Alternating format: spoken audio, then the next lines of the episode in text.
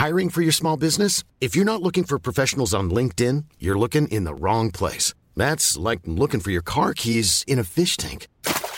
LinkedIn helps you hire professionals you can't find anywhere else, even those who aren't actively searching for a new job but might be open to the perfect role. In a given month, over 70% of LinkedIn users don't even visit other leading job sites. So start looking in the right place. With LinkedIn, you can hire professionals like a professional. Post your free job on linkedin.com slash people today. Inicia las noticias de la tarde con Jesús Martín Mendoza en Heraldo Radio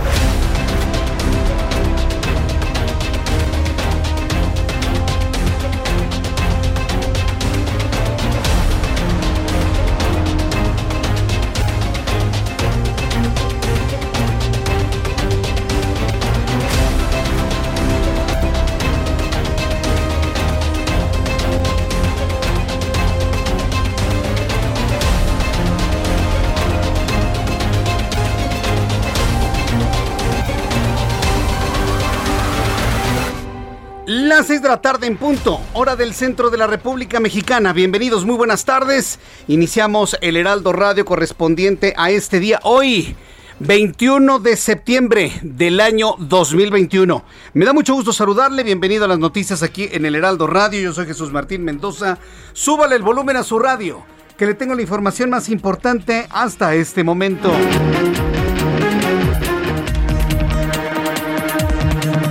Primer lugar, en primer lugar le voy a informar que la Fiscalía General de la República va a judicializar en los próximos días el expediente contra peritos que manipularon evidencias en la investigación por la desaparición de los 43 normalistas de Ayotzinapa. Este país completamente, completamente metido en el pasado.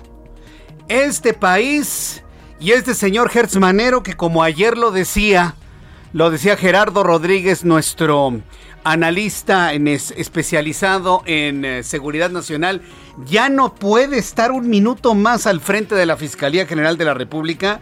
No lo digo yo, lo dicen precisamente los expertos en esta materia. Bueno, pues están con su mente completamente en el pasado. Como no tienen resultados en el presente, bueno, pues entonces lo que tienen que hacer es desviar la atención hacia el pasado. Es verdaderamente insostenible esto, es verdaderamente increíble. Pero es lo que está sucediendo en este país. Siguen estos señores con distrayéndonos con el asunto del pasado.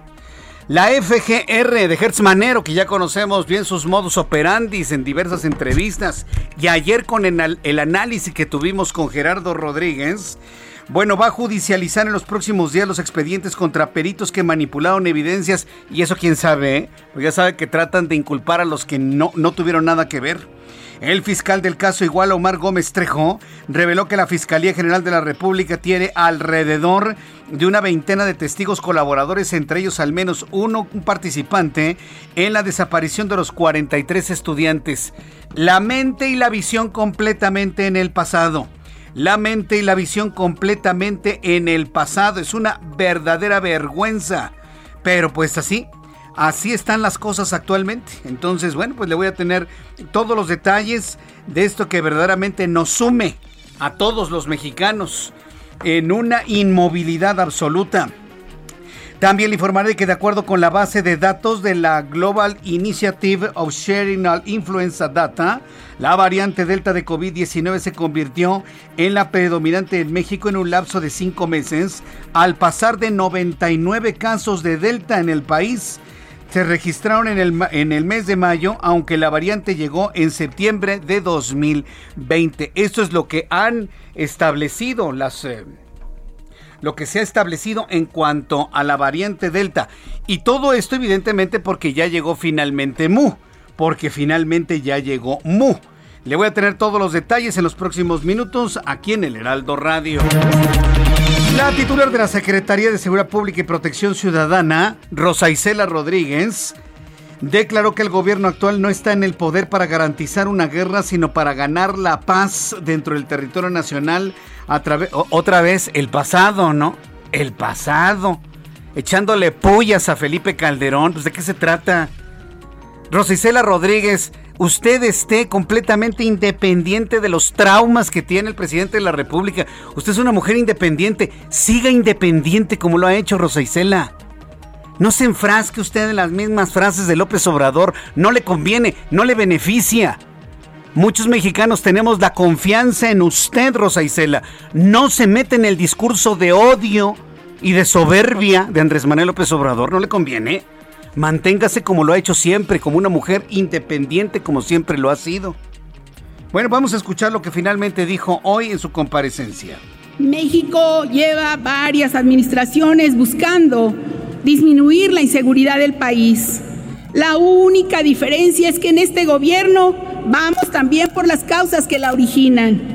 Lo dije al comenzar mi encomienda, no venimos a ganar una guerra, venimos a ganar la paz.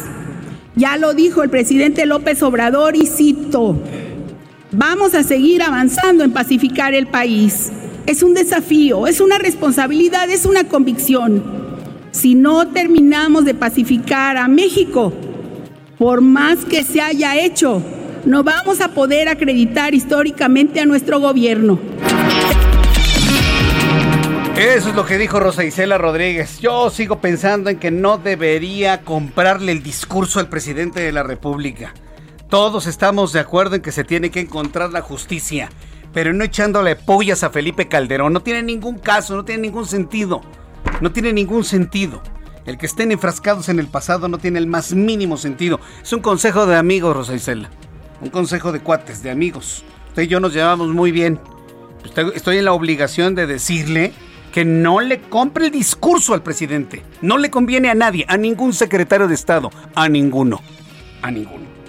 Mientras tanto, la Unidad de Inteligencia Financiera informó este martes que presentó la primera demanda civil en el extranjero para recuperar activos relacionados con el lavado de dinero proveniente de la corrupción de Genaro García Luna, exsecretario de Seguridad Pública en el sexenio de Felipe Calderón, quien permanece detenido en los Estados Unidos. Son las 6 de la tarde con 6 minutos hora del centro de la República Mexicana. Le informo que el presidente de México mencionó que después del estudio de valoración de riesgos del Cerro del Chiquihuite, decidió construir viviendas en lugares más seguros para que las personas que habitan sus casas en las faldas del cerro, porque dice es muy peligroso. Adiós. ¿En serio? si ni me dice ni cuenta nos damos. Eso lo sabemos desde tiempo inmemorial, vivir en la falda de un cerro es lo más peligroso que existe. Bueno, y dice que vivir ahí es muy peligroso. Y están en un lugar de alto riesgo. Agregó que construirá las casas necesarias para todas las familias que viven en el cerro, porque lo más importante es la vida. Esto es lo que dijo hoy el presidente mexicano. Hacer el llamado a quienes por necesidad están ocupando eh, las orillas del cerro del Chiquihuite, que tienen mucho riesgo. Hoy en la mañana este, hicimos una revisión porque hemos dado la instrucción de que se haga un estudio a fondo para hacer una valoración de riesgos y hay eh, casas que ya no pueden estar ahí que es muy peligroso. Entonces, ¿qué les ofrecemos? Sus casas en otras partes, donde no corran riesgos, donde puedan vivir con tranquilidad.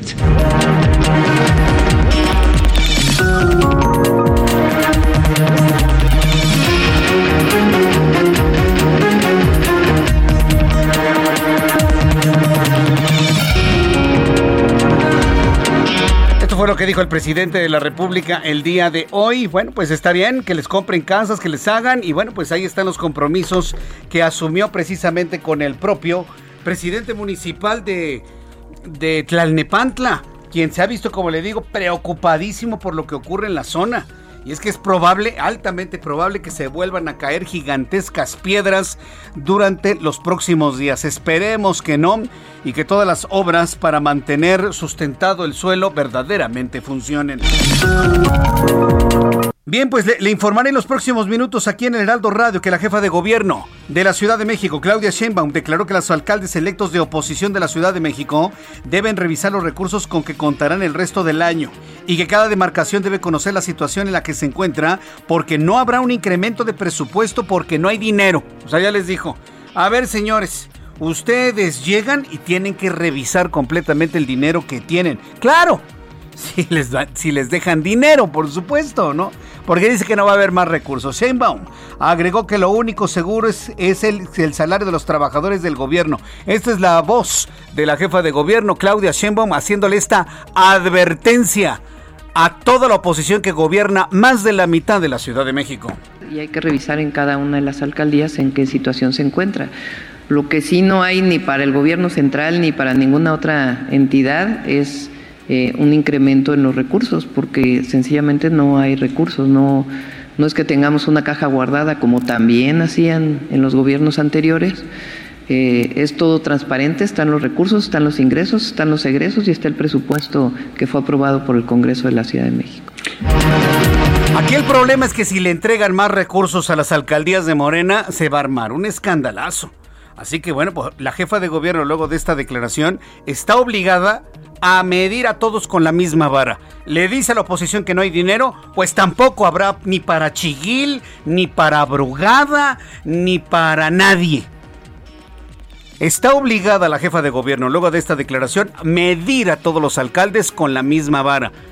Porque si no le da un aumento presupuestal a los alcaldes de la oposición que gobiernan más de la mitad de la Ciudad de México, pero sí se los da a los de Morena, se va a armar un escandalazo.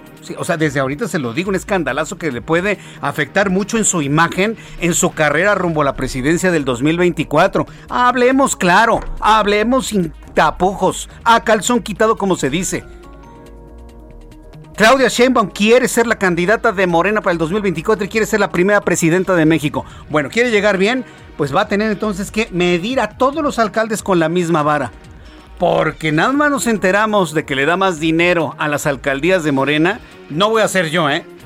Va a ser la propia oposición la que lo va a revelar y esto le va a generar muchos problemas en su imagen. Se lo digo en la mejor de las líderes, jefa de gobierno, ¿eh? Para que luego, sí, porque con este tipo de declaraciones se enganchan. No, no, no hay dinero porque pues, no hay presupuesto, ¿ok? A todos los alcaldes, inclusive los de Morena, que se aguanten con lo mismo que tienen porque no hay dinero.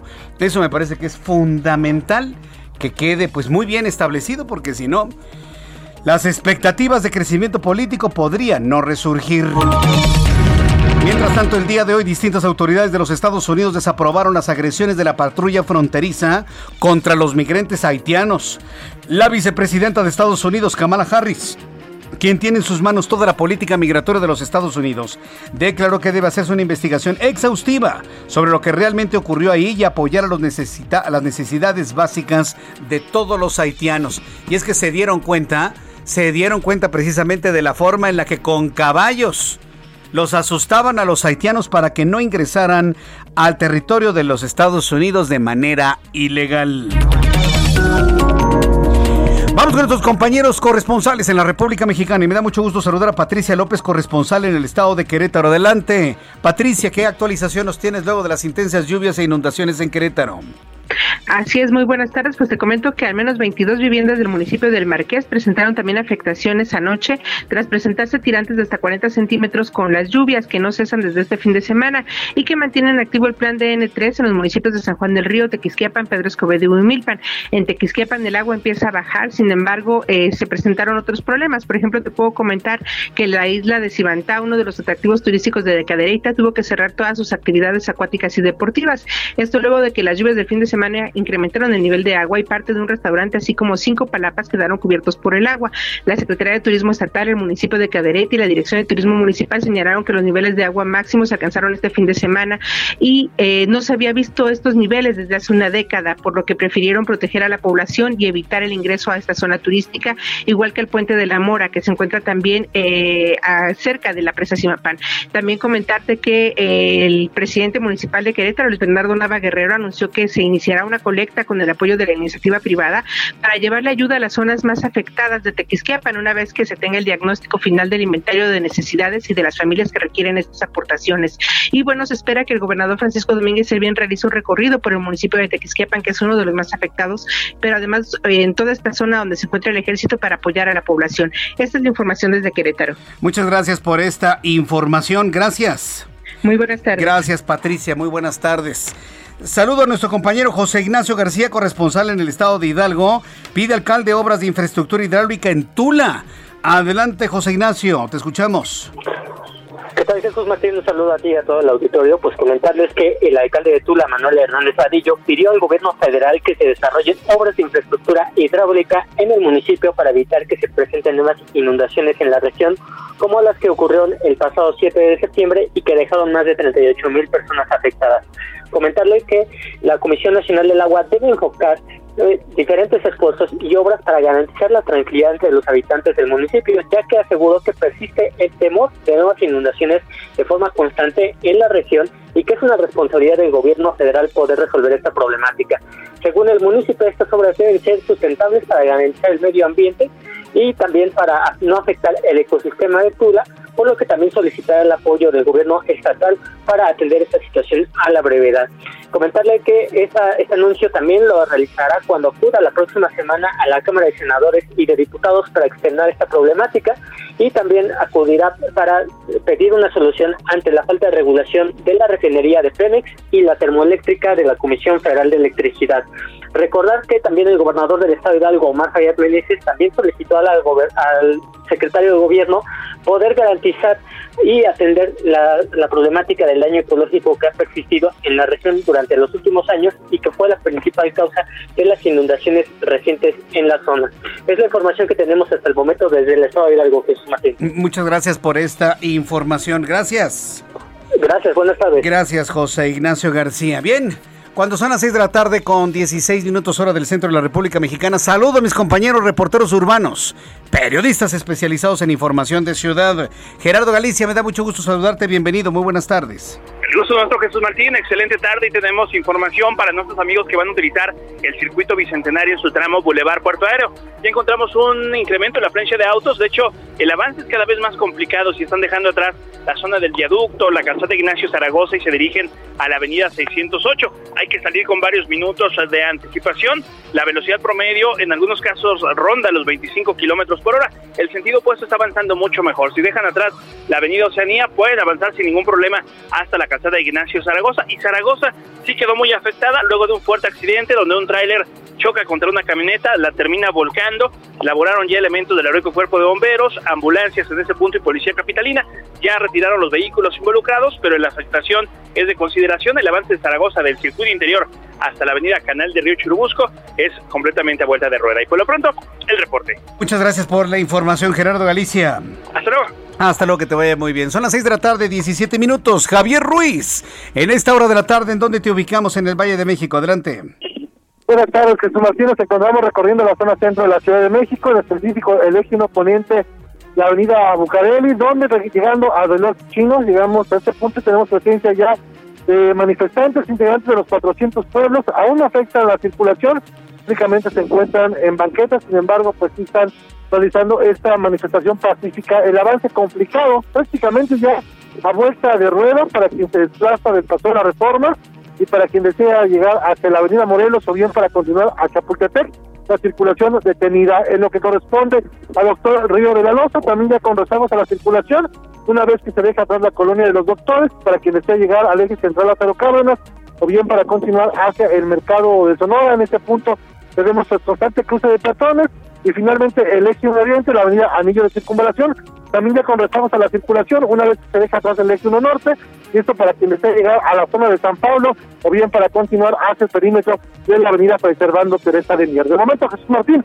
es el reporte que tenemos. Muchas gracias por la información, Javier Ruiz. Estamos atentos, buenas tardes. Hasta luego, muy buenas tardes. Bueno, pues así iniciamos nuestro programa de noticias con toda la información importante de este día.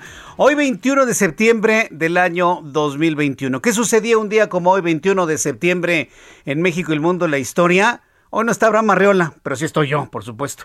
Nada más unos cuantos datitos de lo que sucedía un día como hoy.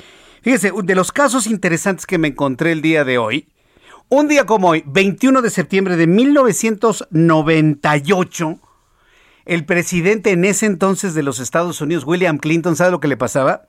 Testificaba ante el gran jurado de los Estados Unidos sobre sus relaciones sexuales con Mónica Lewinsky. ¿Se acuerda usted todo el escandalazo de William Clinton y que si el puro y que si la becaria y que si su esposa y no sé qué tantas cosas? Ah, bueno, pues un día como hoy, de 1998, William Clinton, en medio de un escandalazo mundial, tenía que testificar precisamente sobre sus relaciones extramaritales con Mónica Lewinsky, que ahora es hay que decirlo, en estos tiempos dicen una gran celebridad. Cuatro años después, en el año 2002, un día como hoy, el Santo Sudario era presentado al mundo, fíjese, un día como hoy, del año 2002. El Santo Sudario, tras varias décadas de permanecer guardado, es mostrado a la prensa por el cardenal del arzobispo de Turín, Severino Poleto.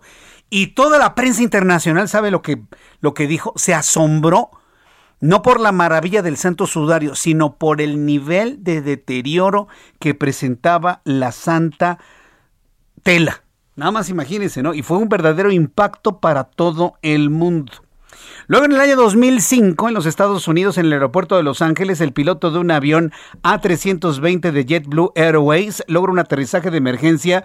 Los pasajeros y la tripulación salieron completamente ilesos. Yo me acuerdo de ese, de, ese acontecimiento que lo damos a conocer en la otra estación donde yo estaba ya hace muchos años. Ah, bueno, pues yo, yo recuerdo ese caso cuando finalmente fue comentado. Y bueno, pues un día como hoy, hay que decirlo, hoy 21 de 21 de septiembre es el Día Internacional del Alzheimer, es el Día Internacional de la Paz, es, es, el día, fíjese, es el Día Mundial del Orgullo Pagano. Día Mundial del Orgullo Pagano, digo, por si alguien es pagano, ¿no? Y es el Día Internacional contra los monocultivos de árboles, dentro de las cosas más extrañas que me pude encontrar el día de hoy. Y espero que mañana mi querido Abraham, eh, Abraham Arreola ya se encuentre completamente libre de todas responsabilidades para que nos dé en su puretito estilo yo intenté hacerlo, pero pues no, no se puede al estilo de Abraham Arreola, pues eh, platicarle lo que sucedía un día como hoy. Vamos rápidamente a revisar las condiciones meteorológicas para las próximas horas. El Servicio Meteorológico Nacional, que depende de la Comisión Nacional del Agua, nos está informando sobre lo que nos afecta en este momento en la República Mexicana. El Servicio Meteorológico, servicio, fíjese ahora, me lo quitaron, Meteorológico Nacional, que depende de la Comisión Nacional del Agua, pues nos está informando sobre las condiciones del Frente Frío número uno.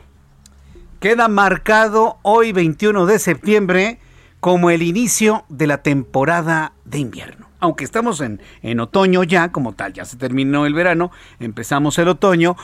Casualmente, hoy de manera de coincidencia, se declara el primer frente frío número, el primer frente frío de la temporada de invierno 2021-2022. Frente frío número uno de la, de la temporada, onda tropical 32 y un canal de bajas presiones.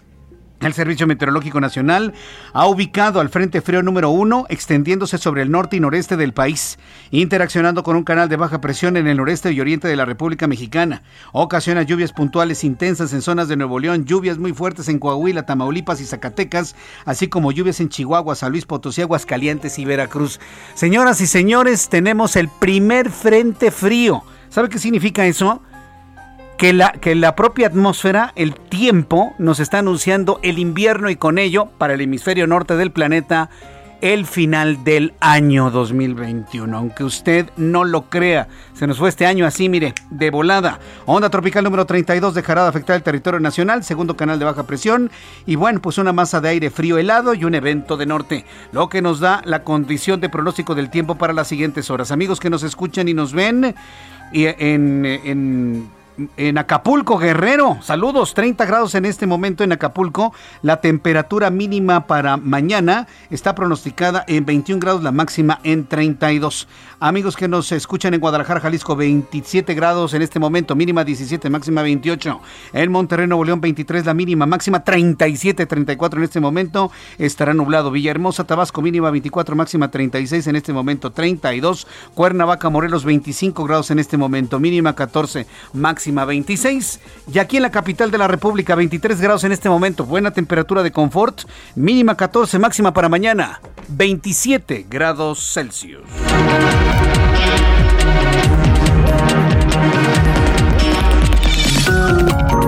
Ya son las 6 de la tarde con 24 minutos, las 6 de la tarde con 24 minutos hora del centro de la República Mexicana. Bueno, pues en Querétaro, tras las inundaciones que se presentaron principalmente en el centro del municipio de Tequisquiapan, habitantes del círculo habitacional Nauta señalaron que a pesar de que solicitaron información referente al riesgo de inundaciones desde el pasado sábado, la unidad de protección civil municipal les indicó que todo estaba bajo control y que se les inunda todo. Voy a regresar con esto después de los anuncios. La situación en Tequisquiapan es tremenda. Yo le quiero avisar que ya estamos en YouTube, ¿eh? completamente normal, en el canal Jesús Martín MX. YouTube, canal Jesús Martín MX con un chat en vivo y le invito también para que me escriba a través de mi cuenta de Twitter, arroba Jesús Martín MX. Vamos a los anuncios y regreso enseguida. Escuchas a Jesús Martín Mendoza con las noticias de la tarde por Heraldo Radio, una estación de Heraldo Media Group. Escucha las noticias de la tarde con Jesús Martín Mendoza. Regresamos. Amigos del Heraldo Radio, los invitamos a que se unan a nuestro nuevo programa de vivienda. Si eres comerciante, trabajador independiente, madre soltera y no tienes forma de comprobar tus ingresos, acércate a tu hogar seguro. Ellos tienen la mejor solución para que puedas adquirir una vivienda propia con las facilidades de pago que tú necesitas. En tu hogar seguro podrás obtener tu propio hogar de una manera fácil, segura y confiable. Los promotores de tu hogar seguro pueden diseñar un plan acorde a tus necesidades para que en menos de lo que imaginas puedas estar estrenando la casa de tus sueños. Llama hoy mismo a las líneas de tu hogar seguro y olvídate de pagar renta. Es momento de comenzar a invertir en un lugar diseñado especialmente para ti. Llama ya 5589 39 37 49 5589 36 91 58 donde te brindarán más información, asesoría totalmente gratuita. Regresamos contigo a las noticias, Jesús Martín Mendoza. Ya son las 6 de la tarde con 31 minutos hora del centro de la República Mexicana. Le adelantaba antes de los mensajes comerciales que tras las inundaciones presentadas en el centro de Tequisquiapan, habitantes del circuito habitacional Nauta señalaron que a pesar de que solicitaron información referente al riesgo de inundación desde el pasado sábado, la unidad de protección civil del municipio, ahí en Tequisquiapan, les indicó que todo estaba bajo control. No obstante, horas después se vieron en la necesidad de evacuar por una severa acumulación de agua en sus domicilios. Y esto es lo que ha estado trascendiendo de ese tremendo aguacero y sobre todo del desfogue de presas, del desbordamiento de ríos en Tequisquiapan. He hecho contacto con Héctor Carvajal, director de Protección Civil de Tequisquiapan, a quien le agradezco estos minutos de comunicación con el auditorio del Heraldo Radio. Estimado Héctor Carvajal, bienvenido. Gracias por tomar la llamada telefónica. ¿Qué tal, Jesús? Buenas tardes, a tus órdenes. Gracias por tomar la llamada. ¿Es, ¿Es puntual esto que estoy informando? Que los habitantes del circuito Nauta habían preguntado sobre posibilidad de inundación, que ustedes les dijeron que todo estaba en orden y después les llegó toda la inundación. Claro, fíjate, como tú, comentas, como tú bien comentas del tema de la comunicación, con ellos se mantuvo también constantemente, e inclusive personalmente. Eh, este tema de monitoreo lo tenemos aproximadamente 20 días, como tú, tú sabes que la temporada es la época de lluvias y bueno, Tequisquiapan tiene aquí un problema en la cuestión del reconocimiento de los deslaves que tenemos ahí en el río San Juan, que lógicamente reconocen aquí lo que es la playa Centenario. De estos días que estamos trabajando, pues teníamos un gasto de metros cúbicos por segundo a la descarga de, la cortina de la presa y no teníamos afectaciones. Sin embargo, bueno, en las comunidades, perdón, municipios arriba como San Juan del Río, Estado de México, se presentaron lluvias la típica realmente muy fuerte. En tiempo, en poco tiempo conocieron a lo que es el causal del río San Juan, terminando por llegar aquí a la playa Centenario y de estar descargando 47 metros cúbicos por segundo hasta 55 metros cúbicos por segundo en la primera etapa de escurrimientos que nos dejaron llegar aquí a la playa Centenario, pues subimos a 110 metros cúbicos por segundo. Sin embargo, quiero comentarte sobre el comentario que, que generaliza allí en el personal de Nauta. Estoy muy en contacto con ellos, estuvimos en Quinta Patricia, fue en la mañana, en la tarde, en el Hotel Fidense, con algunos vecinos también ahí que estuvimos avisándoles que estuvieran en alerta de prevención, pues con la intención lógicamente de que sabemos que no tenemos otra salida del río y que cuando nos rebasa la capacidad, pues lógicamente tiene a reconocer en la parte baja, que desgraciadamente ya están en la primera parte baja que es la calle de ahí de Nauta, que colina con Ezequiel Montes. Ajá. Estoy conversando con Héctor Carvajal, director de Protección Civil de Tequisquiapan, para que nos explique toda esta situación y bueno, pues mire, lo que se diga, lo que se deje de decir, efectivamente los vecinos veían una posibilidad de que se les inundaran sus casas. Estoy viendo dónde se encuentra este circuito. Se encuentra al norte del centro de Tequisquiapan, pero, pero al norte de la presa Centenario. A ver, entonces, ¿qué es lo que inunda Nauta? Y bueno, al centro de, de, Tequisquiapan. ¿El desborde de la presa Centenario o alguno de los ríos que, que circulan por este lugar? Eh, ¿Qué, fue concretamente lo que inundó? Claro, lógicamente el desborde del presa Centenario, pero es el mismo río San Juan. El río San Juan viene de San Juan del Río, pero lógicamente en parte de arriba está la presa este Centenario, la presa de la llave, y de ahí también llegan los escurrimientos de lo que es el Estado de México propiamente también los de San Juan del Río. San Juan del Río desgraciadamente presentó pues lluvia muy fuerte, fue difícil contener en las presas de esta y tuvieron que dar el conocimiento sobre el causal del río San Juan que llega a la presa Centenario, desborda y continúa por el río San Juan que cruza el centro del municipio de Quetzalcoatl. Ajá, correcto, sí, ya, ya, ya estoy viendo aquí en el mapa cómo cruza este río, el centro precisamente de Tequisquiapan. Este, efectivamente el centro. Aquí, aquí hay un asunto que me, que me llama poderosamente la atención. Hace apenas dos meses, hace apenas dos meses hacíamos reportajes de la terrible sequía y de presas precisamente como el Centenario que estaban apenas en un 30% de su capacidad y ahora estamos viendo que rebasó el 110% de su capacidad. ¿Ustedes tenían un antecedente de la fuerza de la lluvia? ¿Tenían ustedes algún antecedente de ello? Eh, de inundaciones y demás? O, esta es la primera vez que lo podemos por lo menos señalar en, lo que va de este siglo? No. Sí, es que, es que con su rostro le, pone la, la retención. Le estoy preguntando si eh, históricamente si ya se había registrado algo así. Mire, yo tengo hace mucho tiempo que conozco Tequisquiapan, amigos que tienen casa en Tequisquiapan y jamás me había yo enterado de una inundación de esta magnitud. ¿eh?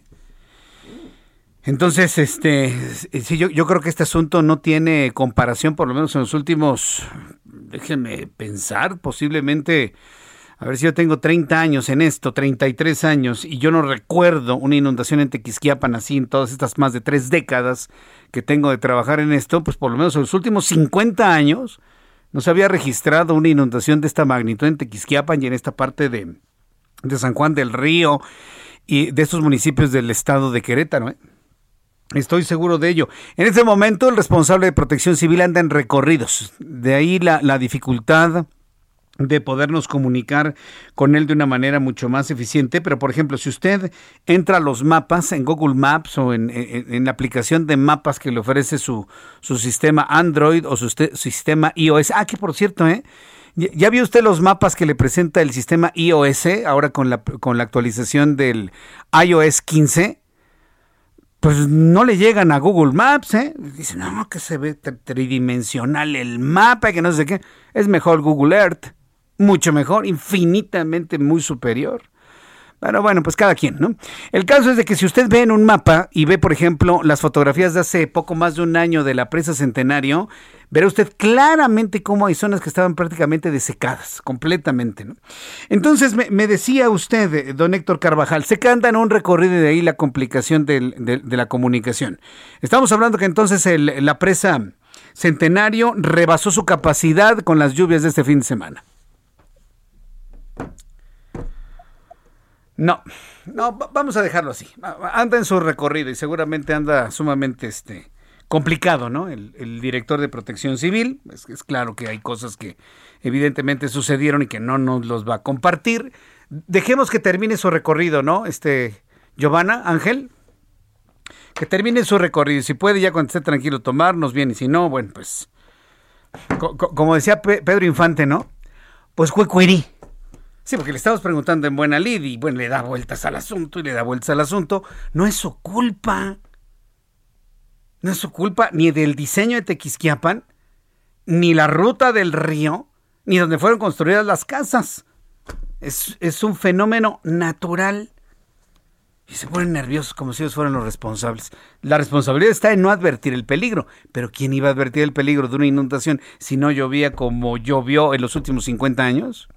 Bueno, pues ya tendremos oportunidad de, seguir platicando con él. Bueno, pues esto allá en Tequisquiapan. A nuestros amigos que viven allá, estaré muy atento de, poder eh, informarles a usted cómo se van dando todas las acciones, todas las acciones de, de atención a las familias que lo perdieron prácticamente todo allá en Tequisquiapan. En otras noticias, esta mañana, Marcelo Ebrard Saubón, secretario de Relaciones Exteriores, señaló que los migrantes están siendo engañados ante la posibilidad de obtener residencia en los Estados Unidos. Claro, claro, tiene toda la razón Marcelo Ebrard. Todos los migrantes, todos los centroamericanos y sudamericanos que buscan entrar a los Estados Unidos, claro que fueron engañados. Y el primero en generar esta falsa expectativa se llama Joe Biden. Él en su campaña aseguró que iba a hacer su política migratoria mucho más laxa que la que tenía Donald Trump. Y hoy está más cerrada la frontera que con Donald Trump, ¿eh? Así. Y no lo digo yo por defender a Trump, están los datos ahí de la cantidad de migrantes que entraron a Estados Unidos en tiempos de Donald Trump y los que ha detenido el gobierno de Joe Biden. Ebrard dijo que, eh, que un gran número de haitianos han salido de su país o de aquellas naciones que les han brindado asilo para emprender un viaje hacia la Unión Americana. Sin embargo, afirmó que esto se trata de un engaño, pues el país vecino solo ha ampliado el plazo para hacer el trámite a aquellas personas de nacionalidad haitiana que ya residen en Estados Unidos. Esta es la voz del secretario Marcelo Ebrard. la conversación versó sobre este tema en particular y la necesidad de tener una respuesta regional no solo sobre este flujo que ha atravesado todos los países de América Latina. Estamos hablando de Perú, Ecuador, Colombia, Panamá, Costa Rica, Nicaragua, Honduras, Salvador, Guatemala y México. Eh, porque lo están engañando. Es un periplo, es un... Imagínense, salir de Haití, ir a Brasil, ir a Chile, tener condición de refugio, buscar trabajo. Hay, hay niños que ya son nacidos en Chile o en Brasil. Que ahora sus dirigentes les digan vámonos a Estados Unidos rápido porque nos van a dar la, residencia o la nacionalidad norteamericana posiblemente. Pues es un engaño monumental, ¿no? Eso no es cierto. Pues sí, es un engaño monumental. Por supuesto que no es cierto, pero perdón, secretario, esa expectativa la generó la propia campaña demócrata. Ah, perdón, pero basta echar un vistazo a toda la información periodística que se, que se generó en tiempos de campaña. Y esa expectativa de que Estados Unidos iba a volver como Bolivia en cuanto a sus políticas migratorias está en Centroamérica y en Sudamérica. ¿eh? No estoy defendiendo ni a los polleros centroamericanos, ni mucho menos. Pero si hay un flujo de esa cantidad de personas porque se creó la expectativa desde la campaña demócrata de que iban a abrir de par en par las puertas en Estados Unidos. No me diga que no, ¿eh? Entonces también hay un pecado original en la presente administración estadounidense por lo que está ocurriendo en materia migratoria. Ellos generaron la expectativa de que no iban a ser como Trump. Pero con Trump entraba el que se le pegaba la gana. ¿eh? Y ahora las restricciones son mucho más grandes cuando se dijo de que iban a estar más abiertos.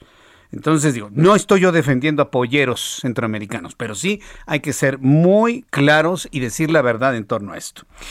Bueno, cuando son las 6 de la tarde con 42 minutos hora del centro de la República Mexicana, estamos a días de que inicien sus actividades los nuevos alcaldes en la Ciudad de México, ya como alcaldes formales. Y me voy a dar la tarea de ir platicando con cada uno de ellos, sobre todo los emanados de la Alianza Va por México.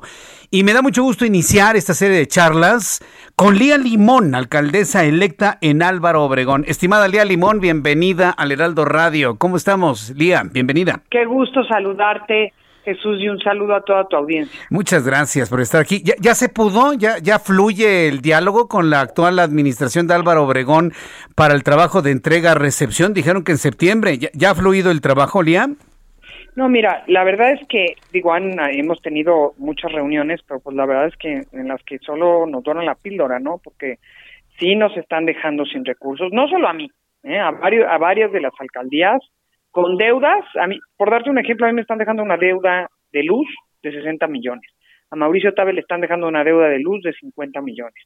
Y así, con laudos laborales, que además son laudos que se tienen que cumplir, porque pues si no nos pueden, este, pues nos pueden remover de nuestro cargo por no cumplir, por orden judicial, por no cumplirlos, ¿no? O sea, como si hubiera plan con maña ahí, la verdad.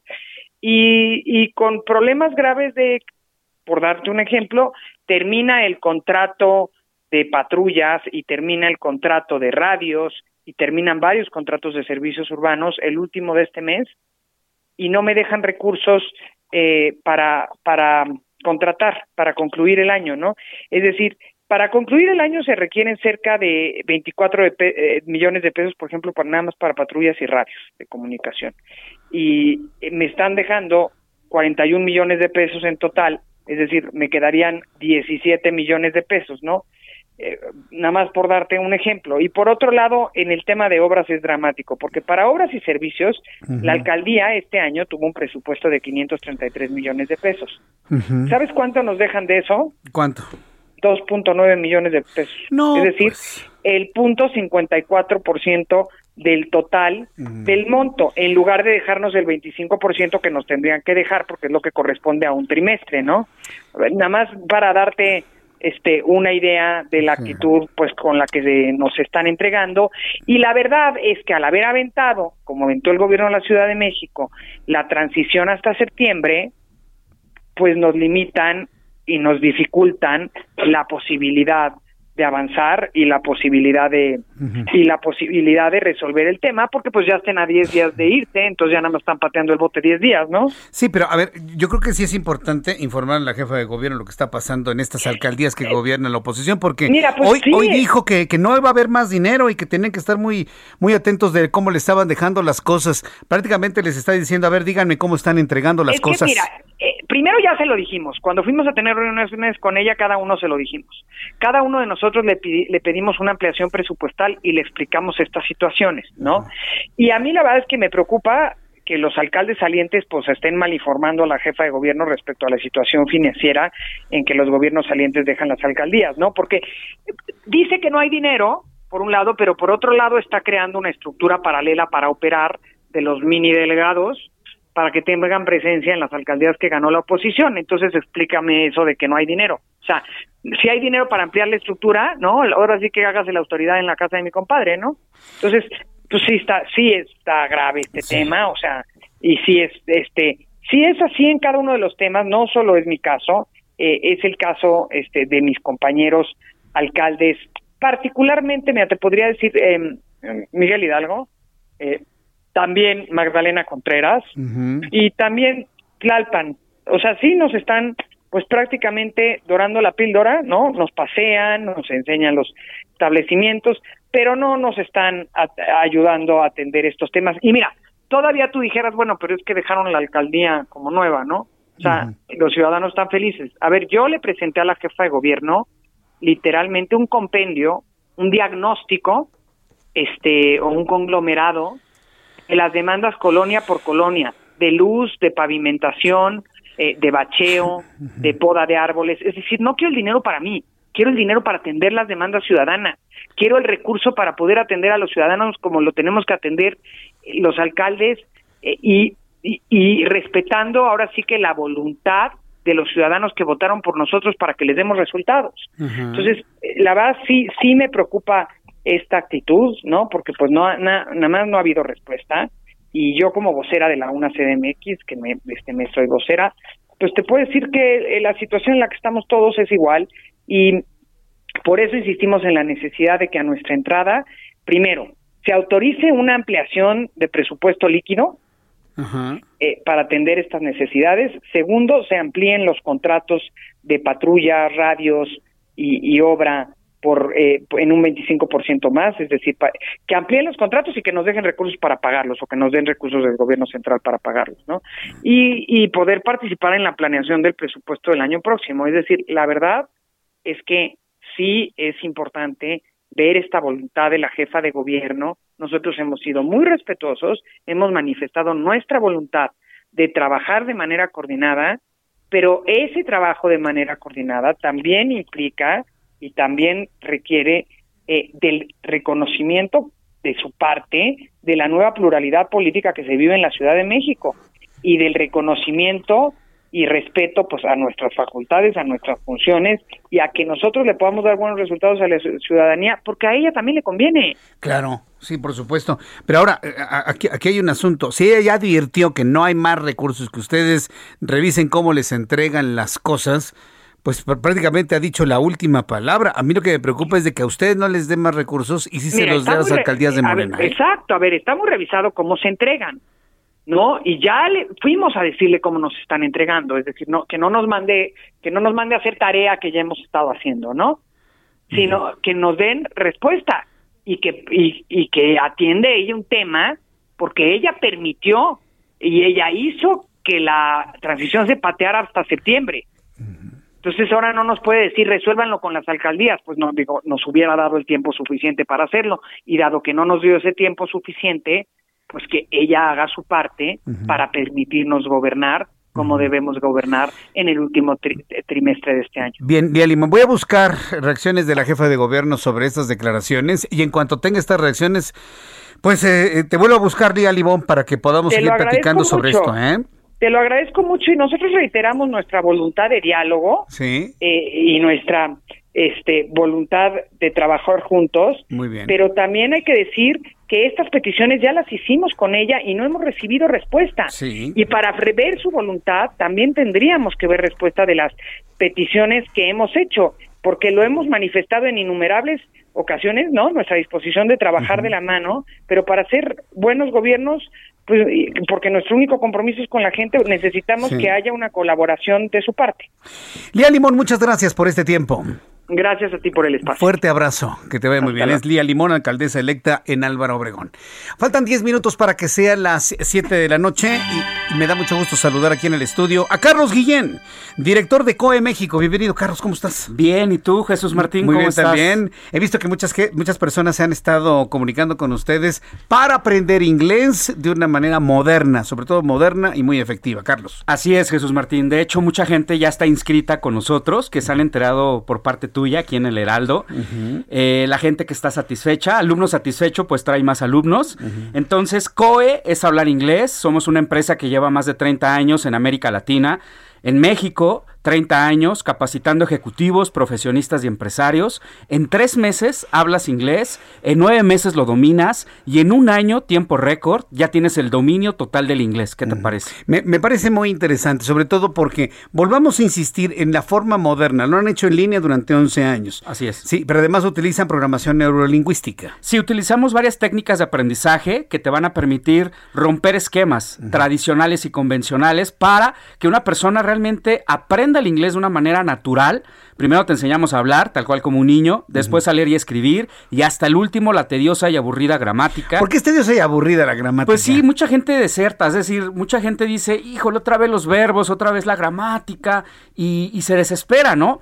Obviamente utilizamos como nuestra lengua materna, Jesús ah. Martín.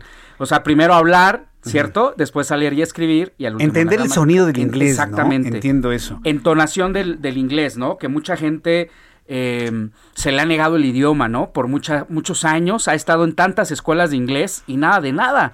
Entonces tenemos la mejor plataforma en línea tú lo decías, 11 años nos respaldan. Antes de la pandemia ya llevábamos 10 años atrás. ¿Eso qué quiere decir? Experiencia. Estamos certificados y no estamos ensayando. ¿Cómo estimulas al alumno a que estudie también, a, que se involucre en el curso, a que también ponga de su parte para poder aprender el inglés con tu sistema? Claro que sí. Utilizamos varios talleres online que le van a permitir identificar ese canal de aprendizaje. Si eres más visual, más auditivo, más kinestésico, pues bueno, la gente se motiva, ve un resultado en menos tiempo y cada semana hay un seguimiento personalizado, grupos reducidos. Es como ir a la universidad en línea, pero del inglés, que eso es más práctico, ¿no? Eh, y yo puedo ir eh, modificando o seleccionando el tiempo en el que puedo seguir estudiando el inglés. Así es, los horarios son flexibles, programables. Jesús Martín, tú eliges el día y la hora cada semana como tú quieras. Te, te, decimos mínimo tres horas a la semana, pero dependiendo tu avance y tu tiempo, tú puedes aumentar más horarios. O sea, lo ideal es una hora diaria, ¿no? Un promedio, sí. Un promedio de una hora diaria. Aparte, el programa está diseñado para personas que no tienen tiempo o que, o, que están desde un nivel muy básico, ¿no? Desde pollito, chicken, gallina, gen, hasta personas que ya dominan algo el inglés. perfecto. Es un inglés funcional, coloquial y de negocios. Recuerda que el inglés hoy en día es el idioma de los negocios. Yo, yo quiero invitar al público a que le llame a Carlos Guillén, que le eche un telefonazo, digo, le pregunte, se van a poner en contacto con usted eh, a través de una línea telefónica. ¿Cuál es? Carlos? Sí, WhatsApp con la palabra inglés, toda la gente que mande un WhatsApp. Vamos a lanzar esta promoción Ciudad de México y área metropolitana, nada más, Jesús Martín.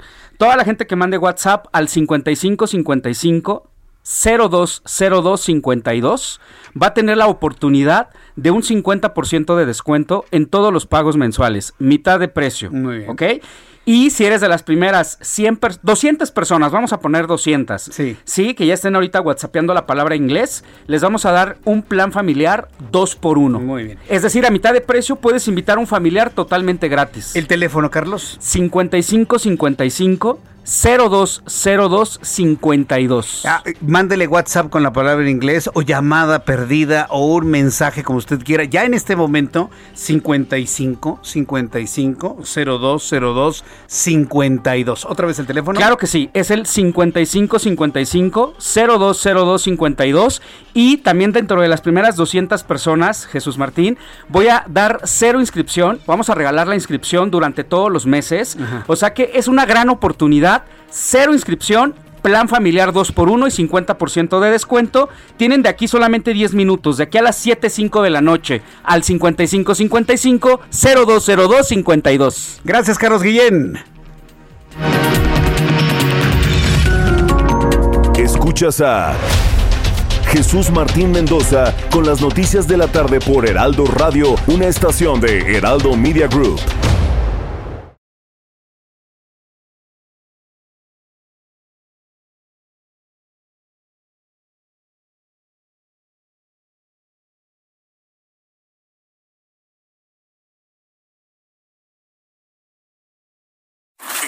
Radio 98.5 FM, una estación de Heraldo Media Group, transmitiendo desde Avenida Insurgente Sur 1271, Torre Carrachi, con 100.000 watts de potencia radiada. Escucha las noticias de la tarde con Jesús Martín Mendoza. Regresamos.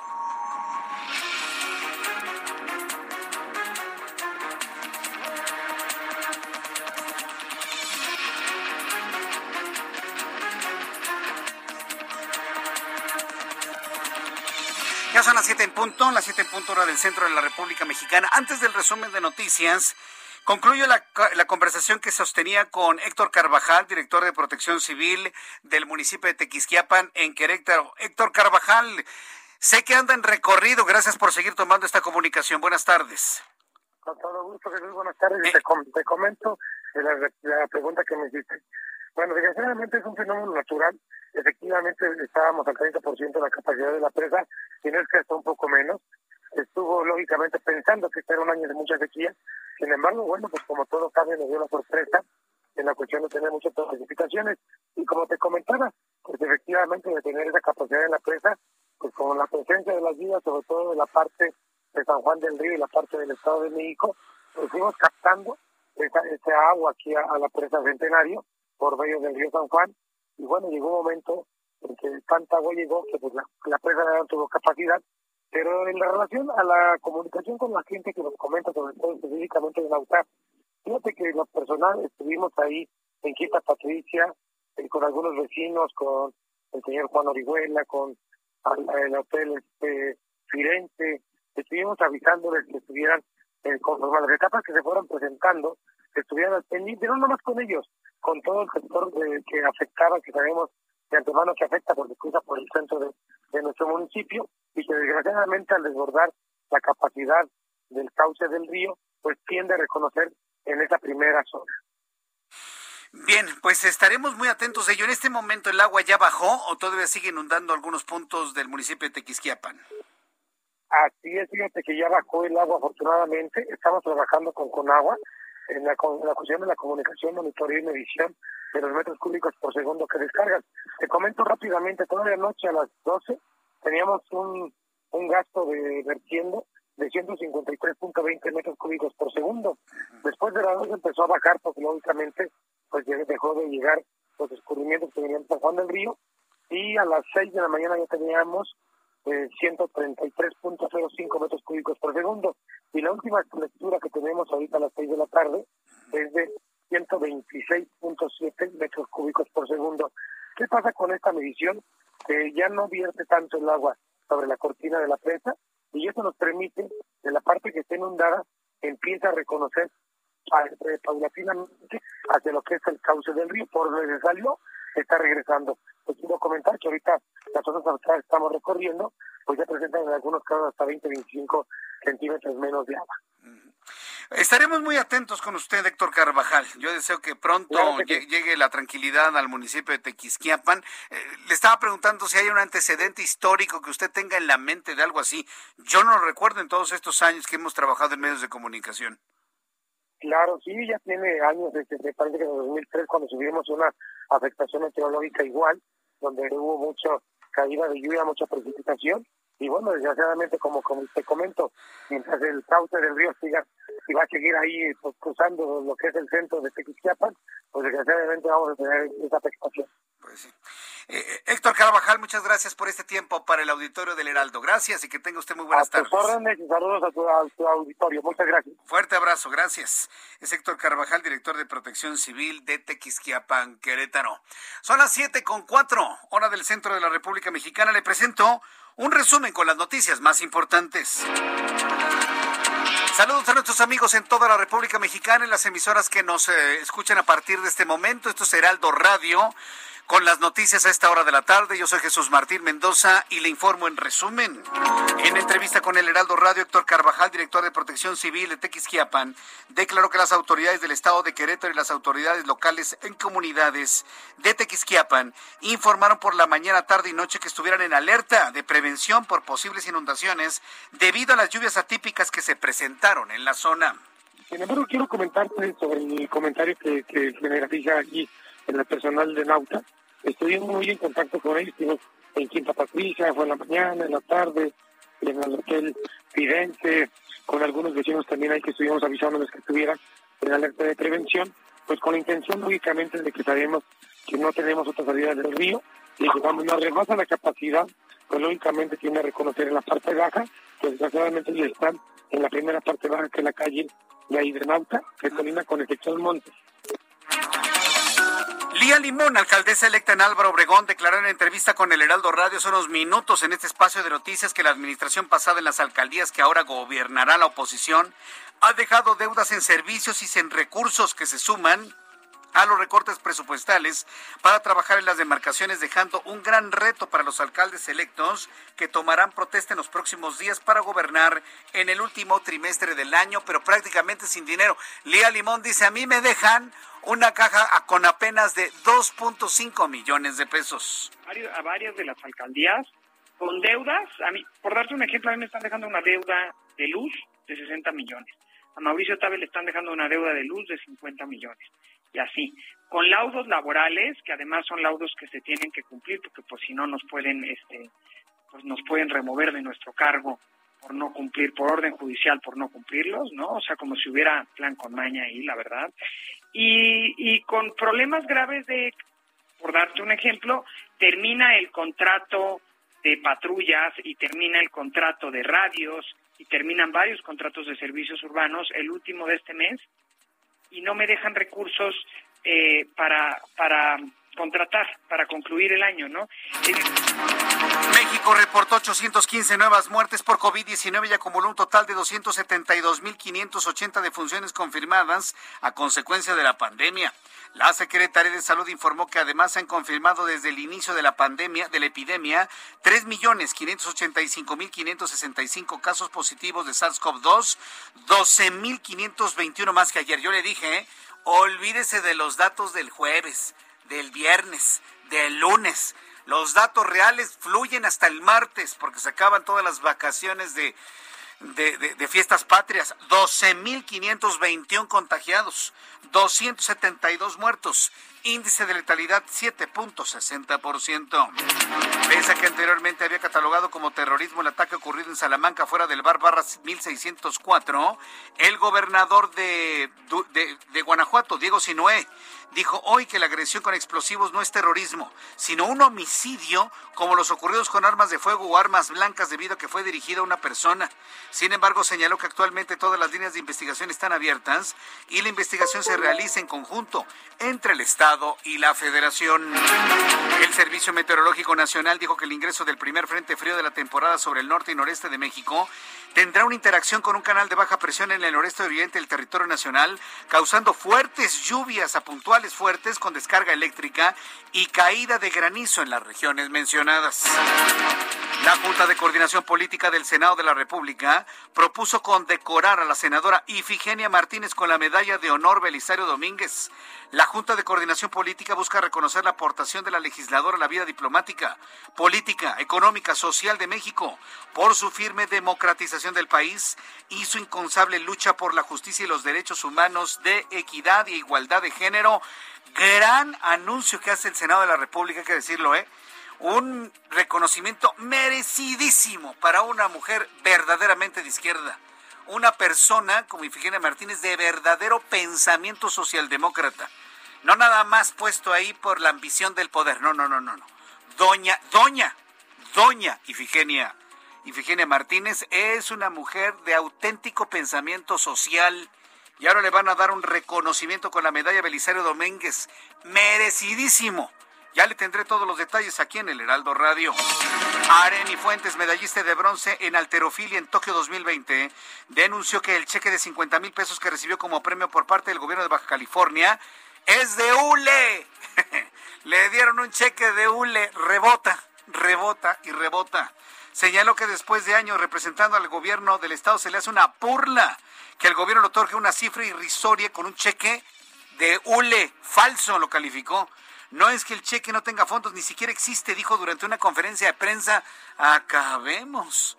Yo creo que alguien tiene que dar explicaciones sobre esto y no estarlo ahí. Ay, no, no, no. No, no, no, no, no, Jesús Martín. No, no, no, no, no, ni no. No, tienen que dar una, una respuesta. No le pueden decir a alguien que no tiene fondos, darle un cheque para la fotografía, que además de que no tiene fondos, ni siquiera existe. Ah, no, no, no, no, no, no, no, no, Jesús Martín. No, sí. El gobernador tiene que aclarar ese, porque es un fraude ¿eh? y es un engaño. Vamos a estar muy atentos de lo que le aclaren a Aremi Fuentes, medallista de bronce en alterofilia en Tokio 2020. El secretario general de la ONU, Antonio Guterres, informó que recibió una carta donde los talibanes solicitaron dirigirse a la Asamblea General de las Naciones Unidas, la cual se celebra esta semana en Nueva York, Estados Unidos. El vocero de la Organización de las Naciones Unidas, Stephanie Dujarric, informó que el Comité de Credenciales tendrá que dirimir el caso. El gobierno de México emitió una declaratoria de emergencia extraordinaria para el municipio de Tlalnepantla en el Estado de México por el riesgo que prevalece en la ladera del Cerro del Chiquihuite luego del desprendimiento registrado del 10 de septiembre.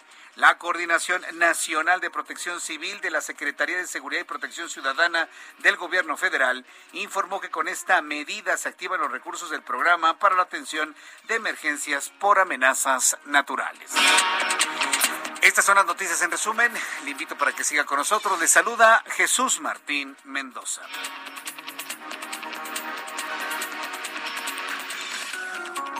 Ya son las 7 con 11, las 7 con 11 horas del centro de la República Mexicana.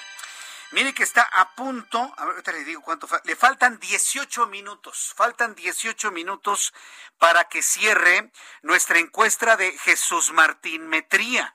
Ha sido un verdadero éxito, ¿sí? Existe parametría que bajo un esquema muy extraño dicen que en tres cuartas partes de los mexicanos apoyan a López Obrador. Eso a ver quién se los cree, señores. Perdón, pero eso a ver quién se los cree. Por una razón López Obrador no quiso gente en el grito porque no quería que lo abuchearan. Eso a ver quién se los cree. Es una gran mentira. Y lo digo con toda mi responsabilidad personal. Eso, eso no es cierto. Eso no es verdad. Y para demostrarlo, depende a quién le pregunten, ¿eh? Si usted va y le pregunta a todos los que reciben dinero en las manos, así sean migajas, así sea dinero en migajas, dos billetes de 20 pesos, en los lugares y en las rancherías más pobres de México, y le preguntan, ¿apruebas o desapruebas lo que hace López Obrador? Pues lo van a aprobar. Te va a sacar el 100%. Depende de donde pregunten, y eso no lo aclara. En cambio, la encuesta de Jesús Martín Metría, la encuesta de Jesús Martín Metría es mucho más clara. Aquí opinan quienes siguen este programa de noticias, siguen nuestro programa de televisión y están de acuerdo con las cosas que analizamos y proponemos en nuestro programa de noticias. El público está perfectamente bien identificado. ¿Quiere usted participar en nuestro sondeo? Yo le invito. Tiene 17 minutos, me dice el sistema, para que cierre. En 17 minutos termina la encuesta de Jesús Martín Metría a través de Twitter, arroba Jesús Martín MX. Twitter, sí, así mire, con toda la T, la I, la doble T, bien pronunciada. Twitter. Arroba Jesús Martín MX, arroba Jesús Martín MX. Usted participe, está como tweet fijado. Sí, sí, es que algunos le dicen Twitter, Twitter. Es que los nombres propios no se, no se, este, no se pronuncian de manera local. Claro que sí. ¿Cómo pretenden que en un idioma en donde tenemos cinco vocales, A, E, I, O, U, ¿se acuerda del kinder? ¿Se acuerda cuando nos enseñaron en el kinder A, E, I, O, U? ¿Cómo pretenden que alguien que solamente conoce cinco sonidos vocales, pronunciemos 19 sonidos vocales que hay en el inglés? Por eso le digo, por eso busque usted a Carlos Guillén de, de, COE México para que aprenda las 19 pronunciaciones vocales. En inglés hay 19 vocales de combinaciones entre A, E, I, O, U. Por eso luego se complica tanto la pronunciación del español hacia el inglés, porque no estamos acostumbrados a pronunciar 19 vocales distintas. En español nada más pronunciamos 5. Entonces, Twitter, Twitter, no es Twitter, ¿cómo le dicen? Twitter, Twitter, Twitter, you know, Jesus Martin, Twitter, no, no, no, Twitter de Jesús Martín, arroba Jesús Martín MX. Hasta este momento, de las miles de personas que han participado en nuestra encuesta hoy de Jesús Martín Metría, el 96% de las personas desaprueban la administración de López Obrador. Solamente el 4% la aprueban. Y aquí no hay engaño. Aquí participa la gente que me sigue. Nada más. Ni nada menos. Y yo no tengo forma de alterar absolutamente nada. Ni tengo granjas de bots, no tengo granjas de bots ni nada por el estilo. Nada absolutamente. No las puedo tener, no tengo con qué pagarlas. Como si las podrían pagar desde entidades pues, que tienen acceso a recursos. Yo no los tengo. Yo no tengo ni granjas de bots ni mucho menos. Es simple y sencillamente el público que opina. Pero eso es lo que le digo. Depende a quién le pregunte la respuesta de los sondeos. Le pregunta al público que escucha a Jesús Martín, 96% desaprueba a López Obrador. Le pregunta al auditorio de, no sé, de X, no voy a hacerle publicidad a nadie, pues por eso sale el 73% de apoyo. Si usted le pregunta a la gente más amolada que le regalan dinero, pues claro que lo va a aprobar. Pregúntele a los empresarios industriales, lo van a desaprobar. Pregúntele usted a los que reciben dinero a cambio de nada, lo van a aprobar. Pregúntele usted a los científicos y a los investigadores que ya no tienen dinero de CONACIT, lo van a desaprobar. ¿Por qué me detengo en esto? Para que no se vaya usted con la finta de las encuestas.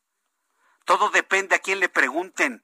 Y si no aclaran a quién le preguntan, entonces no sirve la encuesta. En mi caso, es muy claro quiénes son los seguidores de este programa y ahí están. 96% lo desaprueba, 4% lo aprueba. Le quedan 16 minutos a la encuesta de Jesús Martín Metría. Lo puede usted encontrar en arroba Jesús Martín MX, arroba Jesús Martín MX. Ahora sí, Ángela, ¿qué vamos? Vamos con Gerardo Galicia con toda la información del Valle de México. Adelante, Gerardo, ¿en dónde te ubicas? Recorriendo Jesús Martín el viaducto y hemos encontrado un avance cada vez más complicado. Si nuestros amigos dejan atrás la zona del ex central se dirigen al oriente, ya en algunos tramos van a encontrar un avance completamente a vuelta de rueda, así que habrá que salir con varios minutos de anticipación. Si se dirigen hacia Tlalpan, la avenida Obrero Mundial va a ser de gran ayuda, el sentido opuesto está avanzando mucho mejor y de hecho antes estuvimos recorriendo el eje 3 sur. Si se dirigen a la zona poniente, sí es opción, dejando atrás la zona de Churubusco, el avance es bastante rápido y por lo pronto el reporte. Gracias, Gerardo Galicia. Hasta luego. Hasta luego, que te vaya muy bien. Saludo con mucho gusto a mi compañero Javier Ruiz. Adelante, Javier, buenas tardes. El gusto mío, Jesús Martín, excelente tarde. Nosotros nos encontramos recorriendo la zona norte de la Ciudad de México, en específico la avenida Acueducto, donde el avance ya es un poco complicado, al menos para quien se desplaza de la Avenida de los Insurgentes, y esto en dirección hasta la zona de la Avenida Instituto Politécnico Nacional. En lo que corresponde a Insurgentes, avance ya complicado, una vez que se deja atrás el eje 4 Norte, y para llegar al paradero del metro Indios Verdes, prácticamente en este punto la circulación es a vuelta de rueda. El sentido este avance es mucho más aceptable, y finalmente Montevideo ya también con a la circulación, una vez que se deja atrás eh, de los Insurgentes, y esto para llegar hacia el perímetro de la calzada de Guadalupe o la calzada de los Misterios. De momento, Jesús Martín, ese reporte que tenemos. Muchas gracias por la información, eh, Javier. Estamos atentos. Hasta luego, que te vaya muy bien. Ya son las 7 con 18, las 7 con 18 hora del centro de la República Mexicana. Mire que hay un asunto que me parece muy interesante, que son las convenciones, las exposiciones, las reuniones, las convenciones que de alguna manera ya se están reactivando. Claro, evidentemente con todos los protocolos de COVID-19, ahora que sabemos cómo se transmite el virus, se toman los protocolos, se toman los cuidados y es pues ya muy, muy, eh, ya se empieza a generalizar, quiero decir, toda este toda esta infraestructura de, de, de, turismo de convenciones, por ejemplo, ¿no? Las reuniones, las expos. Yo hace unas semanas tuve la oportunidad de estar en la Expo Nacional Ferretera en Guadalajara tuve el privilegio de poder dar una charla, una plática sobre periodismo, sobre situación de México, reactivación económica, etcétera, etcétera, ¿no? Y bueno, la cantidad de gente que acudió a Guadalajara, la Expo Guadalajara, donde estuvo la Expo Nacional Ferretera, fue verdaderamente impresionante, ¿no? Todo el mundo con cubrebocas, todo el mundo con sana distancia, todo el mundo con su gel, y mire, nadie resultó afectado afortunadamente. Le hago este preámbulo porque efectivamente eh, ya se está, eh, eh, se, se, va a realizar la Expo ANTAD. Acuérdense que la ANTAD es la Asociación Nacional de Tiendas Departamentales y de Autoservicio, la Expo ANTAD y Alimentaria México 2021, que retoma su actividad presencial para apoyar la reactivación económica del país. Y vaya que precisamente las tiendas departamentales y de autoservicio son un factor importante para detonar la economía interna del país. En la línea telefónica, Vicente Llanes Soyoa presidente ejecutivo de la ANTAD, a quien le agradezco estos minutos de comunicación con el Heraldo Radio. Estimado Vicente Yáñez, bienvenido, muy buenas tardes. ¿Qué tal Jesús Martínez? Este, muy buenas tardes a, ti, a tu auditorio de Heraldo Radio, y muchas gracias por ese antecedente. Efectivamente, lo que buscamos es, eh, pues hay que cuidar la salud y la vamos a seguir cuidando, por supuesto, y con todas las medidas, pero tenemos que reactivar la economía. Es muy importante que reactivemos la economía y bueno, pues nuestro compromiso siempre ha sido impulsar al sector y a toda la cadena productiva y bueno, pues este año vamos a retomar las actividades de Expoantad y alimentaria en forma presencial del 18 al 20 de octubre en Expo Guadalajara, en la que también pues incluyan, se incluirán aparte el sector detallista, el sector hotelero y restaurantero y bueno, lo que buscamos eh, eh, es reactivar la economía del país. Por supuesto, vamos a implementar medidas de seguridad sanitaria para 600 empresas nacionales e internacionales que nos visitan. Vamos a estar en 55 mil metros cuadrados y se estima que 17 mil visitantes eh, acudan durante estos tres días al evento. Y bueno, pues es el aforo que la autoridad de Jalisco ha permitido. Y bueno, pues aquí lo importante es eso. Vamos a tener conferencias, vamos a buscar que se fortalezcan estos lazos entre proveedores y los, los detallistas. Y bueno, eh, tenemos 10 categorías de alimentos y eh, básicamente 15 pabellones internacionales también. Tres estados de la República van a mostrar sus productos. Bueno, pues las cadenas asociadas, algunas de ellas, como lo han hecho tradicionalmente, cosa que distingue esta exposición, trasladan sus oficinas de compra al piso de exposición para atender a los expositores interesados. Y bueno, vamos a tener también eh, mixología, preparación de bebidas orgánicas, eh, uniformes blancos, otros textiles, mobiliario, decoración, eh, eh, temas de calidad de alimentaria, eh, muchas 25 ponencias de, de retail, de, de, de, transformación digital, etcétera. Va a estar muy interesante. Vamos a tener pabellones de tres estados, vamos a tener 15 países participando. La Unión Europea es el organismo invitado en esta ocasión. Y bueno, pues este, hay mucho interés en esto. Los proveedores nos pidieron que que, buscáramos la forma de hacerla presencial porque pues es importante reactivar la economía y eso es en lo que estamos, Jesús. Bueno, ahora que tuve la oportunidad de estar en la Expo Guadalajara hace unas semanas con los ferreteros, pues me queda claro que este centro ferial, lo que es la Expo Guadalajara, se presta mucho, tiene muchas ventajas para poder aplicar todos los protocolos contra el COVID-19. Eh, Vicente Yáñez. Sí, así es, y vamos a, vamos a cuidar eso, por supuesto. Que vamos a cuidar la salud, vamos a tener todos esos protocolos, hay mucho espacio, hay mucho aire, son techos muy altos. Y bueno, pues buscamos buscamos que que los proveedores vuelvan a estar en contacto con las cadenas de tienda, las cadenas también quieren recibir allá a los proveedores, estamos trabajando también a sana distancia, hemos, hemos este, durante estos meses eh, eh, se, han, se, han, realizado encuentros virtuales de negocio, pero no es lo mismo, Jesús, eh, que queremos regresar a retomar la actividad con toda responsabilidad, pero debemos de hacerlo ya. Correcto, entonces, ¿cuándo empiezan, cuándo son, cuándo son los tres días de la Expo ANTAD? Es del 18 al 20 de octubre, en esta ocasión arrancamos el lunes, del 18 al 20 de octubre, vamos a tener también, como lo hemos hecho en años anteriores, un torneo deportivo el domingo 17, y bueno, arrancamos el lunes 18 a las 10 de la mañana, van las autoridades ahí a la inauguración, y, bueno, a las 11 de la mañana, perdón, y a las 10 tenemos una conferencia eh, pues muy interesante allí de, de con componentes este, de mucho interés que que, nos van a llevar a esto, ¿no? Bueno, eso me parece muy, muy bien. Entonces, ¿cómo nos registramos para poder asistir a la Expo y Alimentaria México 2021? ¿Cuál es el sitio de internet para las acreditaciones y para el registro? Es la, la, la página de internet es expoantad.com.mx y ahí, ahí, ahí pueden hacer todo el registro, inclusive no vamos a tener gafetes, ya todo va a ser digital, ya nos debemos ir acostumbrando a que sea todo digital y bueno, este por ahí por ahí por ahí por ahí espero espero que podamos darte buenos resultados eh, al terminar esto Jesús. Pues a ver si nos podemos dar una vueltecita. 18 de octubre tenemos tiempo para planear algo y, armar algo por allá no invitadísimo para que estén por acá con nosotros y nos dará mucho gusto verlos por allá. Me parece bien. Lo, hablo con mi director a ver si podemos llevar el programa de, noticias a la Expo Antada allá a Guadalajara. nosotros con mucho gusto lo recibimos por allá. ¿eh? A mí me, la verdad me encantaría que pudiéramos transmitir nuestro programa desde un stand ahí en, en la, en la Expo Antad. Y bueno, pues nos estaremos comunicando con usted, Vicente Yáñez. Por lo pronto, hay la invitación para todo el público, para todos los eh, eh, proveedores de tiendas departamentales y de autoservicio. Muchas gracias, Vicente Yáñez. Muchas gracias, Jesús. Bueno, buenas noches a ustedes, auditorio. Hasta Fuerte abrazo, hasta luego. Es Vicente Yáñez, quien es el presidente ejecutivo, nada más y nada menos que de la ANTAD de la Asociación Nacional de Tiendas Departamentales y de Autoservicio, expoantad.com.mx. Regístrese, expoantad.com.mx. Guadalajara, Jalisco, Expo, Expo Guadalajara, lunes 18, martes 19, miércoles 20 de octubre, para que usted lo vaya calculando. Y bueno, pues ya le avisaré si logramos armar nuestra transmisión desde la Expo Antad. Voy a los anuncios, regreso con más noticias. Ya tengo los números de COVID. Regresamos. Escuchas a Jesús Martín Mendoza con las noticias de la tarde por Heraldo Radio, una estación de Heraldo Media Group. Heraldo Radio, la HCL se comparte, se ve y ahora también se escucha.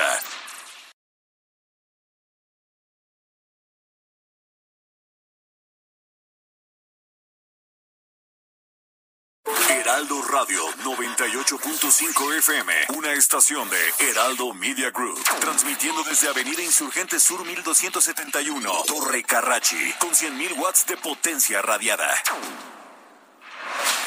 Escucha las noticias de la tarde con Jesús Martín Mendoza. Regresamos.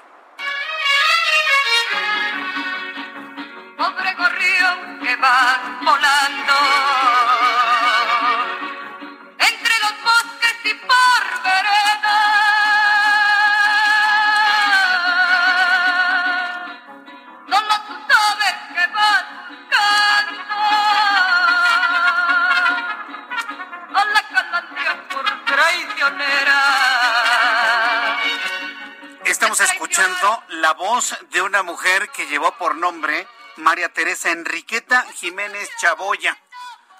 Yo le voy a decir, bueno, ¿y esa Jesús Martín quién es? Bueno, pues se trata nada más y nada menos que Queta Jiménez de Aprieta Linda. Hoy se está anunciando su fallecimiento a los 88 años de edad. Y como un homenaje aquí en el Heraldo Radio por ser parte de la historia del arte, de la cultura, de la música, del canto de nuestro país, hoy la recordamos a la Prieta Linda con esto.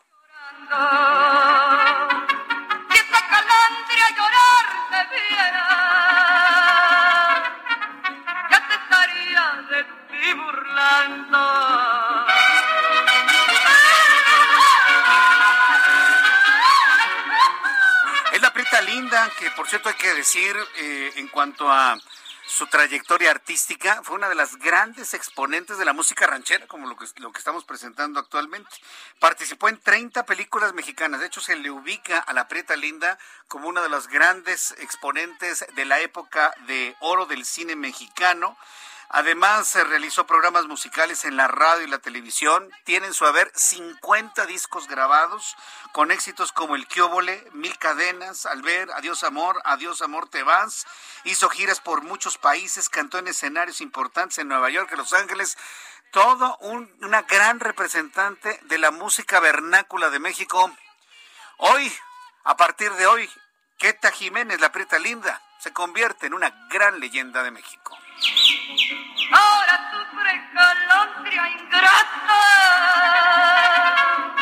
Ahora llorando, ay, llorando. Descansa en paz, la Preta Linda. Descansa en paz, Queta Jiménez, la Preta Linda. No se ha informado si, si su fallecimiento está relacionado con COVID-19. Lo que sabe es que ya era una señora ya muy, muy, muy grande, tenía algunas enfermedades, no andaba bien, pero finalmente se ha informado de su fallecimiento el día de hoy. Descansa en paz, Queta Jiménez, la Preta Linda. Cuando son las 7.33, las 7.33 hora del centro de la República Mexicana, en más noticias aquí en el Heraldo Radio. Fíjese que hay algo importante que se informa hace unos cuantos minutos en cuanto a las a la búsqueda de una mujer de 22 años, su pequeño hijo de 5 años, debajo de las piedras gigantescas, enormes, ¿eh? más de 100 toneladas cada una de ellas, que se desgajaron del chiquihuite, que aplastaron varias casas y pues lamentablemente causa la muerte de tres personas. Después de varios días de complicadas labores tras el deslave en el Cerro del Chiquihuite, los rescatistas han localizado la zona donde podrían estar los cuerpos sin vida de Paola y de su hijo Jorge Dylan. Los perros que acompañan a los rescatistas se preparan para tratar de ingresar bajo unas rocas, una de las rocas que cayó sobre la casa de las víctimas y tratar de sacar los restos de las dos personas. Eso va a ser un trabajo muy difícil. La roca cae sobre la casa, la casa se desploma y evidentemente los cuerpos quedan abajo.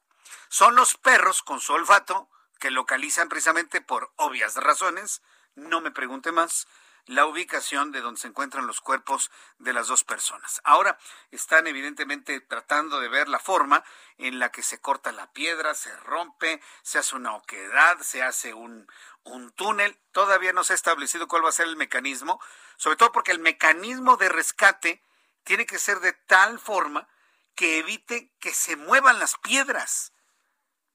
Estamos hablando, imagínense lo que significaría que empezar a rodar una de estas gigantescas piedras de 50, 60, 70 o 100 toneladas, ¿se imagina? Sería el verdadero terror, sobre todo para los rescatistas y elementos de la Guardia Nacional y el Ejército Mexicano que se encuentran en la zona. Ya, mire, de habitantes no, hablemos, están completamente desalojados ahí en el Cerro del Chiquihuite, pero el riesgo de que se ruede la gigantesca piedra aún existe. Son dos gigantescas piedras.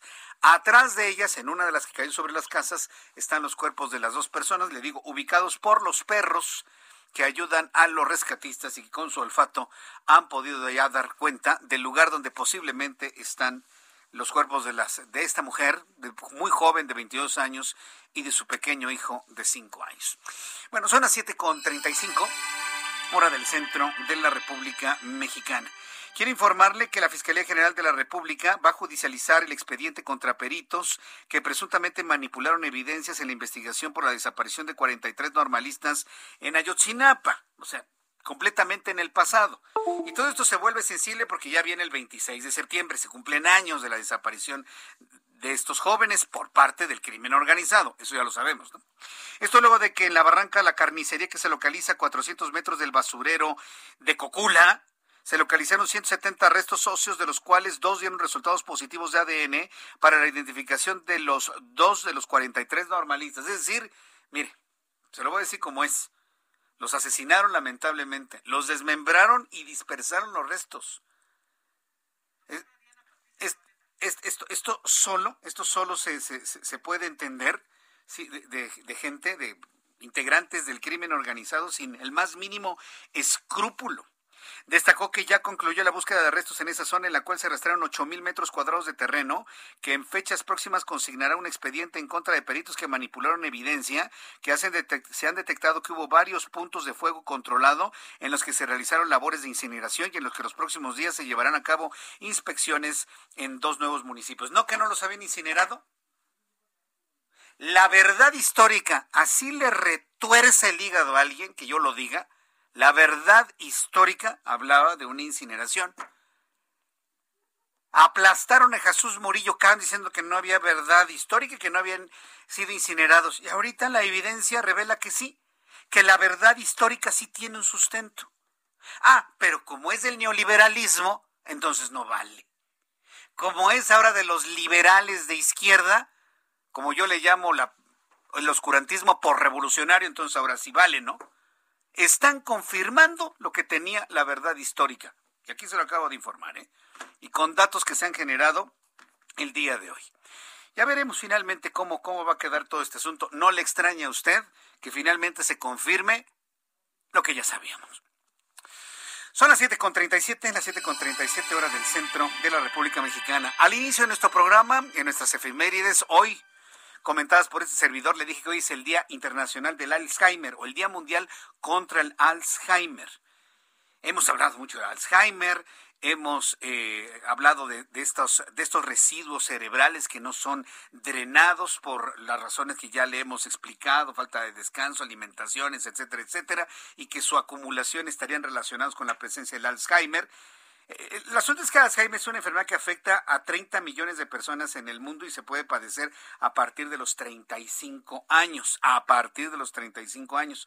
Tengo comunicación con la doctora Diana Zabaleta, neuróloga del Centro Médico ABC, a quien yo le agradezco estos minutos de comunicación con el auditorio del Heraldo.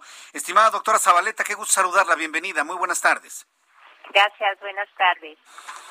¿Ya se tiene una idea más clara de, de las razones por las cuales aparece el Alzheimer y en qué condiciones, doctora? Bueno, realmente no hay una causa exacta. Sin embargo, eh, como bien usted lo menciona, hay em, situaciones que, que podemos hacer para efectivamente em, evitar eh, la, la, la, aparición del, del Alzheimer. En algunos, cuando se presenta de manera eh, temprana, sí tiene un componente genético pero en otros casos, después de los 65 años, es de manera esporádica. Si efectivamente eh, se hace ejercicio, se tiene una buena alimentación, em, el patrón de sueño se, se, conserva, eso podría en determinado momento em, ser un factor que, que, prevenga que, que, se desarrolle eso, ya que después de los 65 años y cada 5 años incrementa la incidencia y la prevalencia de esta, de esta enfermedad. Pero una razón clara no la hay, se sabe qué es lo que, que sucede, el acúmulo de ciertas proteínas que habitualmente pues causan una degeneración y todos los cambios en la memoria eh, a corto plazo, así como en la capacidad del paciente de expresarse o de ubicarse en el espacio. Sí, he, leído mucha información en torno a ello, digo, en, las investigaciones que hemos hecho, en las consultas que hemos hecho con otras personas.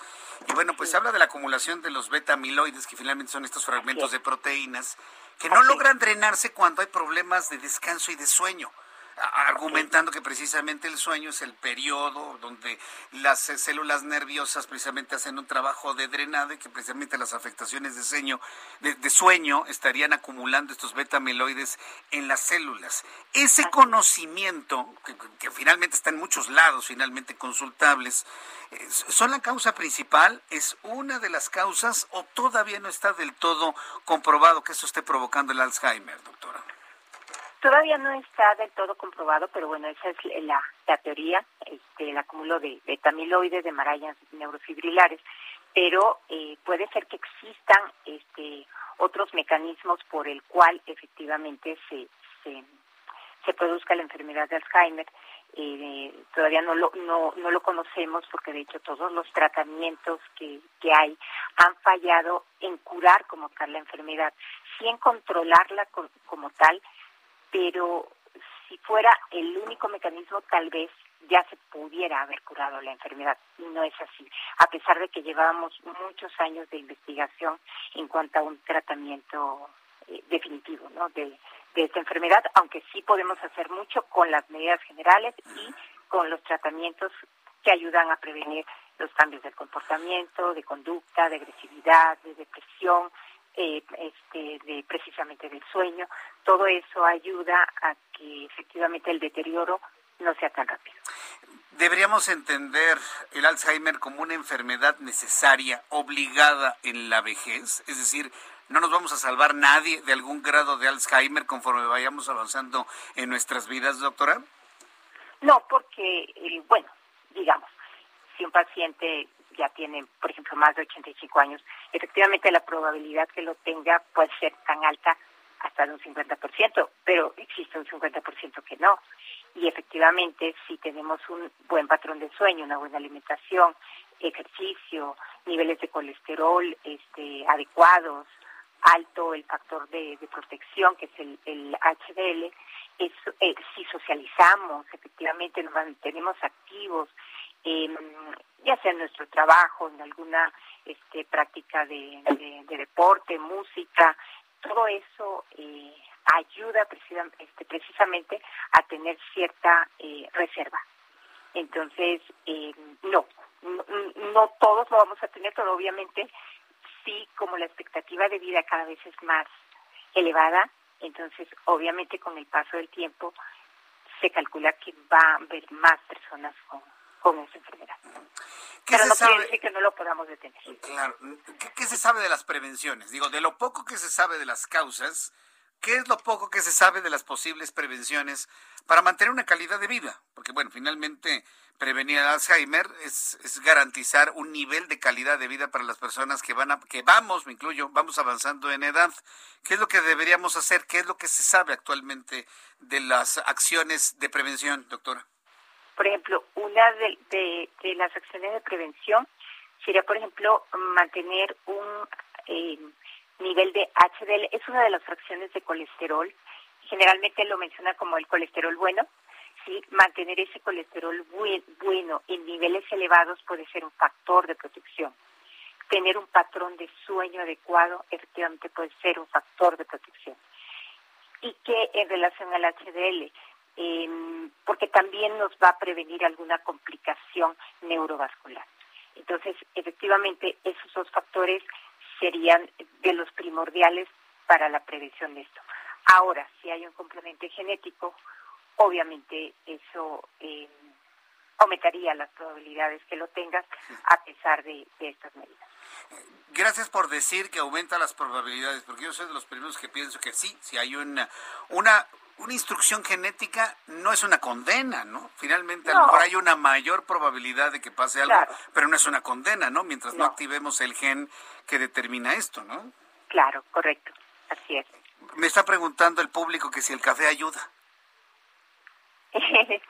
bueno, no, no es que haya algo que, que lo que lo que lo compruebe, ¿no? En algunos veces se, se considera como antioxidante, pero no no es algo que, que, pudiera yo decir que, el café pudiera pudiera ayudar a esto, ¿no? Los ejercicios mentales, aprender un idioma, trabajar en matemáticas, memorizar algo, aprender cosas nuevas, plasticidad cerebral, ¿ayuda con esto o no? Exactamente, eso sí. Eso, sí, efectivamente, el aprender algo nuevo, este, el utilizar, por ejemplo, los que somos diestros, la mano izquierda, o los que son zurdos, su mano derecha, eh, el hacer alguna actividad diferente a lo que nos dedicamos. Todo eso, por supuesto, este, tendríamos como tal una, una reserva. Ese es un muy buen dato. Pues, eh, doctora Diana Zabaleta, yo le agradezco mucho el que nos haya comentado sobre el Alzheimer en este Día Internacional. Nada más redondeando, ¿cuál es el objetivo de este Día Mundial contra el Alzheimer? ¿Hay algún mensaje específico que ustedes los neurólogos sepan en este día? Bueno, eh, concientizar a la, a la población de, de esta enfermedad, mm, del hecho de lo, eh, cuando un paciente tiene Alzheimer, no solamente en el paciente, sino en las personas alrededor de, de los pacientes, en el cuidado de ellos, porque ellos pierden la capacidad de cuidarse por sí solos. Eh, entonces, implica realmente mucho dolor para los familiares que están al cuidado y que existen medidas eh, preventivas para que en determinado momento limitemos esto. Y, y que bueno, con el paso del tiempo seguramente se pueda llegar a un tratamiento para, para efectivamente poder curar esta enfermedad. Bien, pues eh, yo le quiero agradecer mucho el que me haya tomado la llamada telefónica, ayudarnos en la concientización de lo que significa esta enfermedad. Y bueno, pues yo le agradezco mucho el que me haya tomado esta comunicación el día de hoy. Muchísimas gracias. No, muchísimas gracias a usted. Buenas noches. Gracias, que le vaya muy bien. Hasta luego. Muy buenas noches. Bien, pues eh, hemos conversado con la doctora Diana Zabaleta, neuróloga del Centro Médico ABC, y quien, bueno, pues es eh, especialista en Alzheimer. Mire, para podernos sensibilizar sobre este asunto del Alzheimer, quiero eh, recomendarle que busque en las plataformas de películas ver la película Siempre Alice. Véala, véala. Si no la ha visto, es ya tiene siete años que se estrenó, en el 2014. Eh, es, es la historia de una maestra, de una profesora universitaria que va perdiendo la memoria. Hay, hay, una escena que es verdaderamente dramática, ¿no? Y que refleja muy bien lo que es el Alzheimer. O sea, a usted se le puede olvidar algo, ¿no? Se le pueden olvidar las llaves, se le puede olvidar la billetera. Como me acaba de pasar a mí, no tengo idea dónde dejé mi credencial para votar con fotografía, pero eso no es Alzheimer. El Alzheimer es cuando usted toma, por ejemplo, una pluma en su mano y no sabe ni qué es ni para qué sirve. Eso es Alzheimer. Toma usted una cuchara y no sabe ni qué es, ni cómo se llama, ni para qué sirve.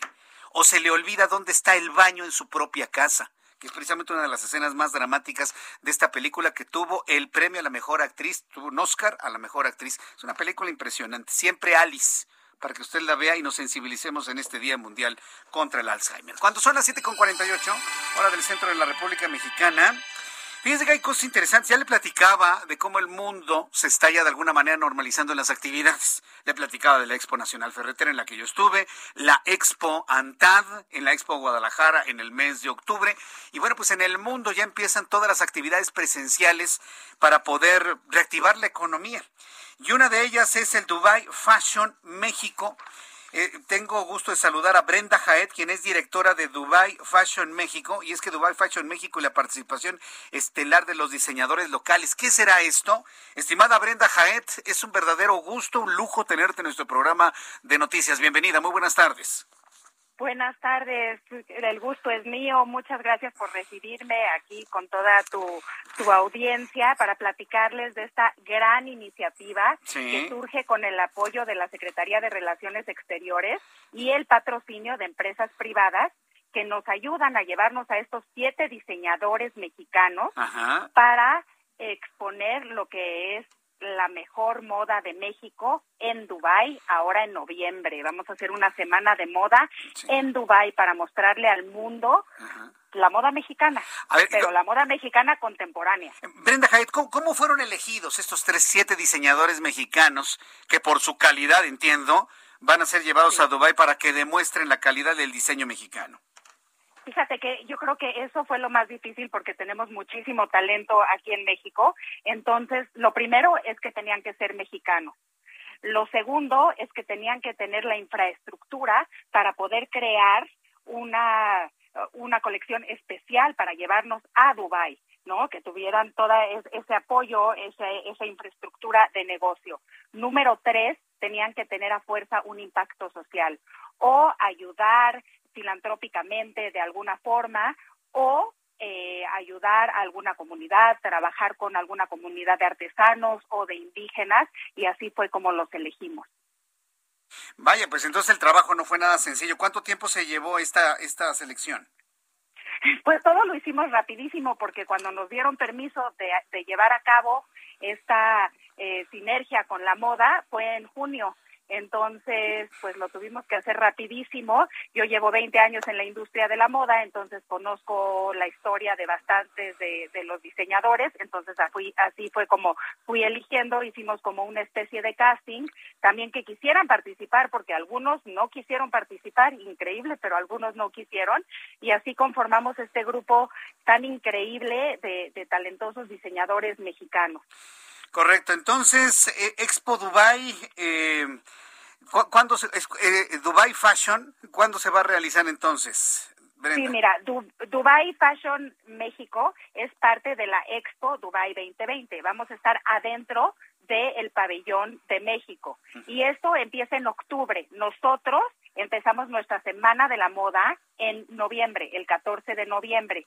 Pero mañana vamos a hacer un desfile aquí en Ciudad de México en el venue de Van Gogh Live en donde vamos a presentar un poquito de lo que la gente va a poder esperar ver en Dubai y pues yo sé que mucha gente no va a poder ir a Dubai, ojalá y pudiera venir mucha más gente, pero lo vamos a estar haciendo en streaming por muchas plataformas en donde lo van a poder estar viendo en todo momento, porque es una iniciativa única en la industria. Es la primera vez que la industria de la moda está incluida en un evento de esta magnitud de parte de gobierno. O sea que estamos muy emocionados porque es una, una industria muy importante que tiene una derrama económica muy grande y fue muy afectada ahora con la pandemia y queremos que que, todo regrese a la normalidad y queremos que se pueda hacer negocios internacionales con, esto porque estamos seguros de que cuando vean todo el talento que tenemos aquí en México, seguro van a querer ser parte de él. Muy bien, bueno, pues eh, Brenda Jaet, ha sido un enorme gusto el poder platicar contigo. Muchísimo éxito en octubre. A ver si antes de, de Dubái, antes de que te vayas a Dubái, volvemos a platicar aquí en el Heraldo Radio sobre todas las expectativas que se tienen. Y bueno, pues seguimos en comunicación y en el Heraldo de México estaremos llevando el seguimiento de este gran acontecimiento del diseño mexicano allá en Dubái. Muchísimas gracias, Brenda Jaet. Al contrario, gracias a ti y gracias a todo tu auditorio. Muy buenas noches. Buenas noches, gracias Brenda, que te vaya muy bien. Yo le invito para que lea a Brenda Jaet, columnista del Heraldo de México. Puede usted entrar a nuestra página de internet www.elheraldodemexico.com a encontrar sus columnas. Es una mujer de las más conocedoras del mundo de la moda en, en México y bueno, precisamente es colaboradora, amiga, compañera del Heraldo de México. Antes de despedirnos, quiero informarle que ya concluyó nuestra encuesta de Jesús Martín Metría. Sí, porque mire, la verdad es que yo creo que tiene más participación y un universo mucho más comprobable lo que acabamos de hacer en Twitter que lo que hacen algunas encuestadoras que de repente me salen con que ahora resulta que, casi ocho mexicanos de cada diez están felices, felices, felices con López Obrador. ¿Usted puede creer eso? Por supuesto que no, yo no lo creo en absoluto, en lo más mínimo. No tiene el más mínimo sentido. Si así fuera, se hubiera llenado el zócalo capitalino, pero no, no, no. La instrucción fue, no quiero abucheos, no quiero reflejos, no quiero gritos, no quiero nada, ¿no? Entonces, es claro, es claro que no, no, no hay una aceptación como se dice que se tiene. Por ejemplo, en nuestra encuesta de Jesús Martín Metría le pregunté, ¿aprueba o desaprueba el trabajo de López Obrador al frente del gobierno? Le estoy arrobando a López Obrador, a Jesús Ramírez y a Parametría. 96% de las miles de personas que participaron desaprueban la administración, 4% la aprueban. Con esta información nos despedimos. Gracias por haber acompañado a este servidor aquí en el Heraldo Radio, a todo este gran equipo de profesionales de la información. Lo espero mañana a las 2 por el 10, 2 de la tarde. Canal 10 de su televisión, Heraldo Televisión, a las 2 por el 10, 2 de la tarde, Canal 10, 6 de la tarde, Heraldo Radio, 98.5 de FM en la capital de la República Mexicana. Yo soy Jesús Martín Mendoza. Por su atención, muchísimas gracias. Lo espero mañana. Cuídense mucho, descanse y que tenga usted muy buenas noches.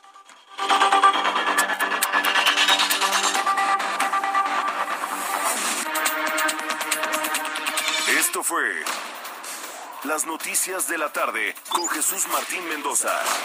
Heraldo Radio, la H que sí suena y ahora también se escucha. Planning for your next trip? Elevate your travel style with Quince. Quince has all the jet setting essentials you'll want for your next getaway, like European linen, premium luggage options, buttery soft Italian leather bags, and so much more. And is all priced at 50 to 80% less than similar brands. Plus, Quince only works with factories that use safe and ethical manufacturing practices. Pack your bags with high-quality essentials you'll be wearing for vacations to come with Quince. Go to quince.com/pack for free shipping and 365-day returns.